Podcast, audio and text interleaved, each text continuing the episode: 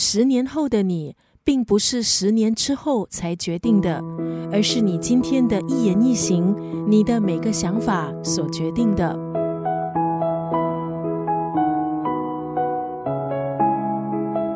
未来理想生活的样子，必须现在就开始描绘蓝图。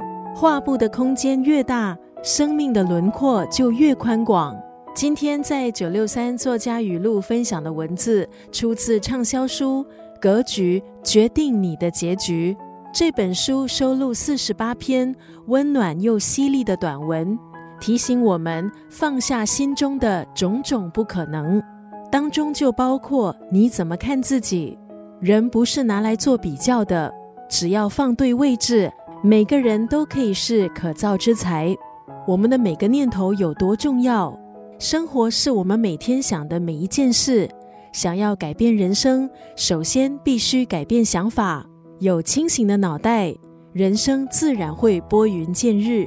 这本书也提醒，在关键的时刻，摆脱自我局限是重要关键。今天在九六三作家语录就要分享这本书《格局决定你的结局》当中的这段文字。懂得放下心中的不可能，才能释放生命的无限可能。一个锅的大小决定了饼的大小，船的大小决定装载的货物有多少。当一个人的心胸狭窄，他看到的都是问题；当一个人爱计较得失，看到的都是鸡毛蒜皮。如果把精力、时间耗费和这些人纠结，结局就会和他们一样。